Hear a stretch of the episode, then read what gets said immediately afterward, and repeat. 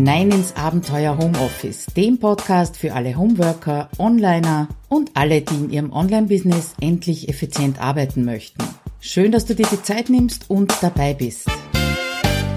Herzlich willkommen im Abenteuer Homeoffice. Mein Name ist Claudia Koscheda und ich freue mich, dass du heute wieder dabei bist mit einem Thema, woraus ist das entstanden? Aus einem Meeting und da bin ich ein bisschen emotional geworden und ich habe mir gedacht, das möchte ich dir mitteilen. Es geht nämlich um die 100 besten Tipps für, gegen, was auch immer und warum du sie getrost ignorieren kannst, zumindest ziemlich häufig.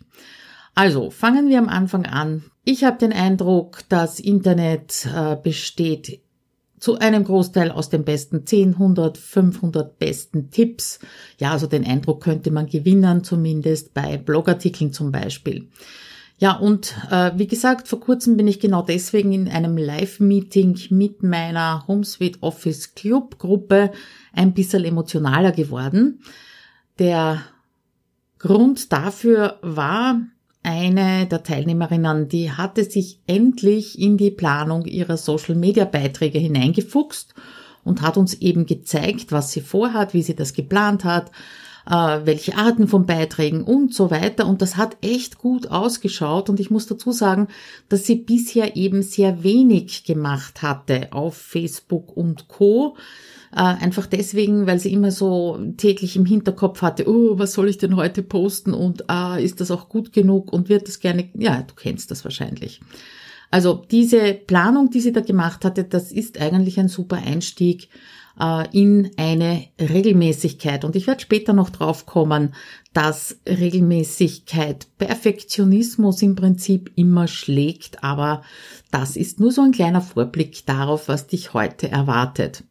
Und dieser Perfektionismus, der ist der perfekte Trigger für mich gewesen, dass ich eben so ein bisschen äh, emotional geworden bin, weil die Teilnehmerin hat uns also diesen Plan gezeigt, wir haben den alle super gefunden und eine andere Teilnehmerin hat dann einen Tipp gegeben und der war total lieb und gut gemeint und hat gelautet, ich habe gelesen, man soll, bevor man etwas auf Facebook postet, eine halbe Stunde vorher kommentieren und liken, damit der Algorithmus angeworfen wird. Ja, in einer optimalen Welt wäre das wahrscheinlich so und würde man das vielleicht auch so machen. Aber wenn du genauso wie diese Teilnehmerin an der Stelle stehst, dass du überhaupt mal etwas postest, äh, dann kann genau so ein Tipp oder eben einer von 100 anderen dazu führen, dass du dich in der Perfektionsfalle wiederfindest und äh, ich kenne mich gut genug und ich kenne, wie ich sie liebevoll nenne, meine Pappenheimerinnen gut genug. Sobald dieser Gedanke auftaucht, ah, da muss ich noch vorher das und nachher das, damit es perfekt ist. Oder das Bild muss so und so aufgebaut sein, das Video muss so und so toll ausschauen. Ja, dann passiert einfach ganz oft gar nichts mehr. Und ich sehe es halt nicht nur bei meinen Kundinnen und Teilnehmerinnen, dass sie keine Blogartikel veröffentlichen, weil sie angeblich noch nicht gut genug sind, dass die ganze Webseite nicht veröffentlicht wird, weil da ist noch nicht alles drauf, was drauf gehört. Und da sind ja nur drei Artikel drauf zum Beispiel. Sie machen keine Live-Videos, weil dieser verflixte Greenscreen nicht funktioniert. Frage am Rande, wer braucht den? Wirklich. Und sie machen keine Podcasts, weil ihnen ihre Stimme nicht gefällt und da doch vorher vielleicht ein Sprechertraining notwendig wäre. Sie machen keine Bilder, keine Stories und keine Postings, weil aus genannten Gründen. Ja, und gerade solche Tipps äh, wie der, den, äh, der da weitergegeben worden ist, wie es eben optimal gemacht werden sollte, ja, die führen dann halt einfach oft zum Stillstand und zum gar nichts tun. Ja, und dann ist mir ein Vergleich eingefallen, den ich dir also nicht vorenthalten möchte. Und ich frage dich mal, wie schaut denn das eigentlich an der Börse so aus? Da gibt's also diese Trader oder Portfolio Manager, keine Ahnung, wie die wirklich heißen. Und deren Aufgabe besteht darin, den Markt zu schlagen. Das heißt, die versuchen halt aufgrund ihrer Erfahrungen, irgendwelcher Informationen, die sie bekommen haben, irgendwelcher bisherigen Zahlen vorherzusehen, wie sich der Markt entwickeln wird. Und der Markt ist natürlich die Basis für die Börse. Ja, und dann versuchen sie, damit Gewinne zu erwirtschaften. Also das ist es, den Markt zu schlagen. Und soweit ich weiß, gelesen habe, gehört habe, gelingt das nicht wirklich perfekt und ganz oft geht sogar nach hinten los, dieser Versuch, den Markt zu schlagen. Und wenn du dich jetzt fragst, okay, Börse verstanden, wie komme ich denn da drauf? Ja, das ist, wenn du versuchst, durch Tricks einen Algorithmus anzufeuern, dann tust du ja im Prinzip nichts anderes. Und Algorithmus zu schlagen, das geht nicht. Ja, verstehen kann man ja schon nicht. Ganz egal, ob es um Google, Facebook, YouTube, LinkedIn geht. Äh, du weißt einfach nicht, wie er genau funktioniert. Das weiß nämlich niemand so ganz genau. Zurück zur Börse. Wie investierst du denn jetzt sinnvoll an der Börse oder wie investiert unser eins, der also nicht viel Ahnung davon hat, am sinnvollsten an der Börse? Die Devise lautet langfristig. Buy and hold. Das heißt, wenn du zum Beispiel in ETFs investieren möchtest, dann legst du dir ein Depot an, du entscheidest dich für zwei, drei ETFs, setzt möglichst automatisiert einen Sparplan auf und Punkt, das war's. Den Sparplan, den fütterst du regelmäßig einmal im Jahr, schaust du auf dein Depot oder da hinein, ob noch alles passt und das war's. Und zwar egal, welche Krisen um die Ecke kommen, wer dir erzählt, dass diese oder jene Branche demnächst durch die Decke gehen wird oder wer dir erzählt, welche Branche demnächst eingehen wird. Langfristig, regelmäßig, hartnäckig. Das ist die Devise. Und das ist im Prinzip die gleiche Devise, wie du sinnvoll mit einem Algorithmus umgehst, wenn du den nicht kennst. Und ich gehe jetzt mal davon aus, dass du ihn nicht kennst, zumindest nicht genau. Du gehst genauso langfristig, regelmäßig, hartnäckig dranbleiben. Natürlich gibt's ein paar Basisinformationen, die wir alle kennen und die du auch wahrscheinlich kennst äh, wie äh, du mit Algorithmus oder ja mit Google umgehen kannst. Und diese Informationen kannst du natürlich beachten. Ja, nehmen wir als Beispiel deinen Blog, damit natürlich die Google-Auffindbarkeit dass du Zwischenüberschriften verwendest. Das ist zum Beispiel etwas, das kann man recht leicht machen, ja, dass du deine Bilder sinnvoll benennst, dass du so schreibst, dass deine Leser und Leserinnen deine Texte gerne lesen, weil sie eben nicht nur für Google geschrieben sind, ja, dass du wenn möglich Keywords verwendest. Aber das geht auch nicht immer und das siehst du auch an diesem Artikel beziehungsweise dieser Episode, weil eigentlich geht es um Perfektionismus. Ja, aber wenn ich jetzt krampfhaft versuchen würde, äh, diesen, dieses Keyword Perfektionismus in meinem Titel unterzubringen, ach, das wird für mich nicht passen. Ja, das ähm, lasse ich einfach. Ich habe sonst alles beachtet, was so die Basics sind und damit ist die Sache gut. Oder bei Facebook. Da reagieren ja deine Follower ganz unterschiedlich auf die unterschiedlichen Beitragsarten, also Bild oder Video oder Text oder mit bunten Hintergrund, ohne bunten Hintergrund, ja. Und deine Follower werden wahrscheinlich anders reagieren als meine. Und wir wissen inzwischen, dass alle Social-Media-Plattformen es nicht gern sehen, wenn wir ständig nur irgendwelche Links verteilen, die eben von der Plattform wegführen. Wir wissen auch, dass derzeit alle auf Videos setzen. Ja, das sind Dinge, die wir wissen und die sind ja auch relativ leicht umzusetzen, ohne da jetzt eine Wissenschaft draus zu machen und ohne den Anspruch an, Perfek an Perfektion. Bei YouTube zum Beispiel, da gibt's auch ein paar Dinge, die du ganz leicht umsetzen kannst. Du kannst Untertitel hinzufügen, äh, du kannst den Titel so wählen, dass er das Problem, nachdem dein Besucher sozusagen sucht, dass der den beinhaltet. Du kannst äh, auffällige, quietschige Vorbild, äh, Vorschaubilder für deine Videos machen. Das ist relativ leicht. Aber auch bei diesen drei Beispielen jetzt gilt langfristig, regelmäßig, hartnäckig. Und wie ich schon ganz zu Beginn gesagt habe, Regelmäßigkeit schlägt Perfektion und zwar immer. Wann ist denn jetzt unperfekt perfekt für dich? Dazu habe ich äh, vorigen Freitag ein Live-Video gemacht. Das habe ich dir natürlich eingebunden hier im Blogartikel. Und da geht's anhand von drei Beispielen drum, wie eben dieses unperfekt perfekt umgesetzt worden ist. Ich möchte aber trotzdem mal kurz erzählen, worum es in diesen drei Beispielen gegangen ist. Das erste Beispiel, äh, perfekt Unperfekt ist perfekt, wenn dich die Technik ausbremst, ja. Und damit meine ich nicht nur, dass du äh, irgendein Tool oder irgendeine Technik völlig neu erlernen musst und dass du da vielleicht keine Lust dazu hast oder dass du dir die Zeit dafür nicht nehmen möchtest oder kannst. Meistens werden wir ja aufgehalten von den Kleinigkeiten. Ja, also es geht darum, irgendwas funktioniert nicht. Du machst es zwar so wie immer, aber es funktioniert nicht. Und dann startet die Zeitfressmaschine ihre Turbinen und du verbringst Stunden, vielleicht sogar Tage damit, den Fehler zu suchen und die Lösung zu finden und es hinzubekommen. Und da habe ich jetzt einen Tipp für dich, hm, einen von 100 sozusagen. Äh, wenn so etwas passiert, dass du sagst, äh, ich gehe jetzt auf Lösungssuche, dann entscheide mal aus dem Moment heraus, wie viel Zeit hast du denn dafür, um diesen Fehler zu finden oder die Lösung zu suchen.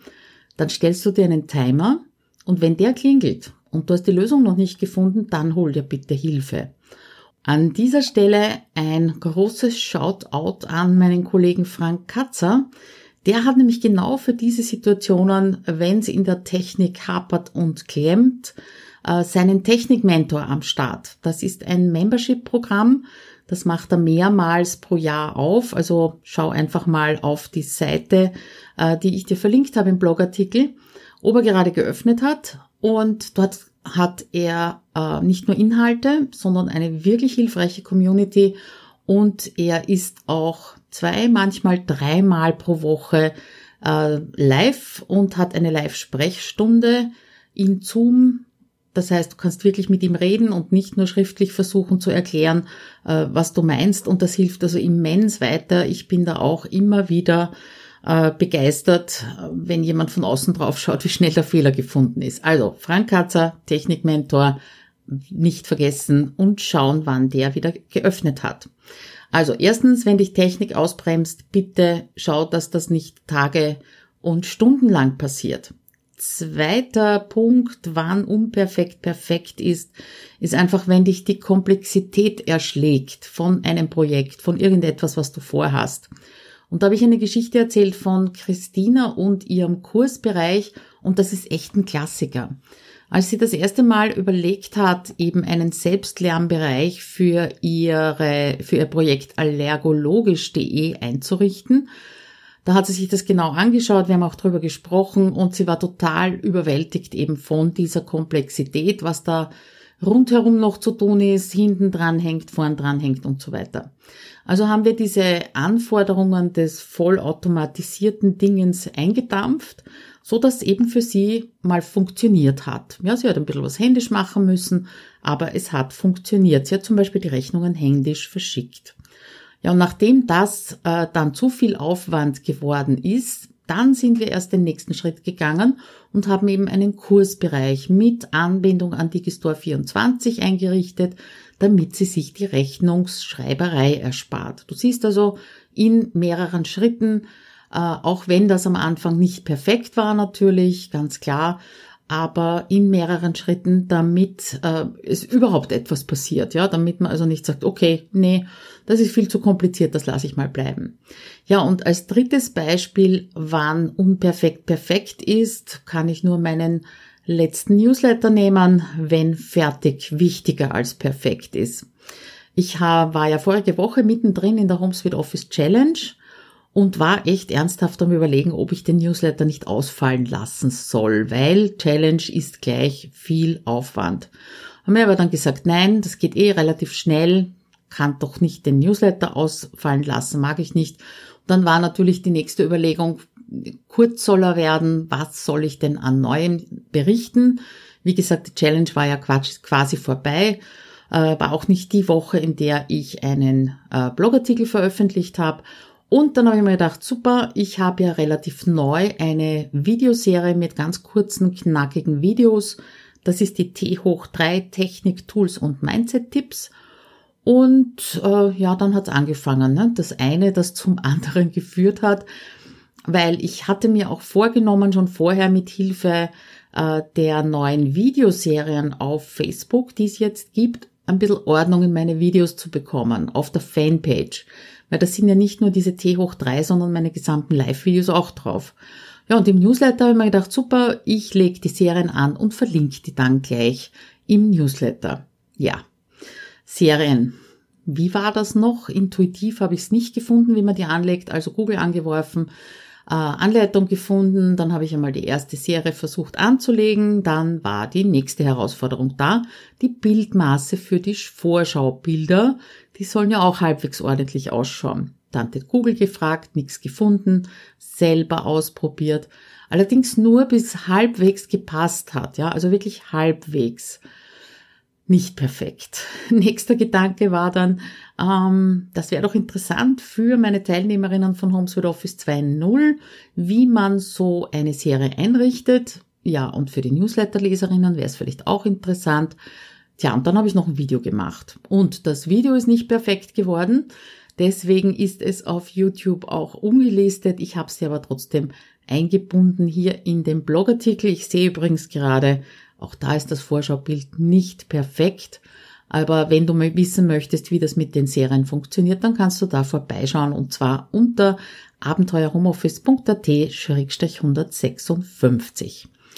Ja, also der musste einfach fertig werden. Darauf möchte ich hinaus und deswegen ist alles nicht perfekt geworden. Es hat natürlich länger gedauert als normalerweise.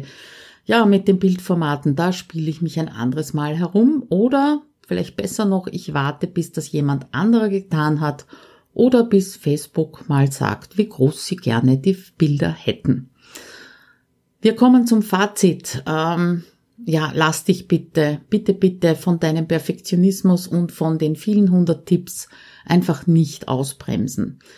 Ähm, wenn ich auf dem Weg dahin bin, das heißt auf dem Weg zum Perfektionismus, ich bin ja auch nicht ganz gefeit davor, dann sind das immer zwei Fragen, die ich mir stelle und die möchte ich dir auch ganz zum Schluss ans Herz legen. Die eine Frage ist, ähm, ist es für das Ergebnis, das meine Leserinnen, meine Hörerinnen, meine Kundinnen erzielen werden, ausschlaggebend, dass ich das jetzt zum Beispiel das Video nochmal drehe, ja, oder das Bild schöner mache oder das Audio neu aufnehme, ja, weil im Hintergrund der Nachbar bohrt oder was auch immer, ist das ausschlaggebend dafür, was sich die Leute mitnehmen können. Und äh, wenn du jetzt ans Beispiel der nicht perfekten Vorschaubilder meiner Videoserien denkst, würde ich mal sagen, nein. Weil ob die perfekt sind oder nicht, ist eigentlich egal, weil die Inhalte in den Videos, das sind dieselben, egal wie das Vorschaubild ausschaut.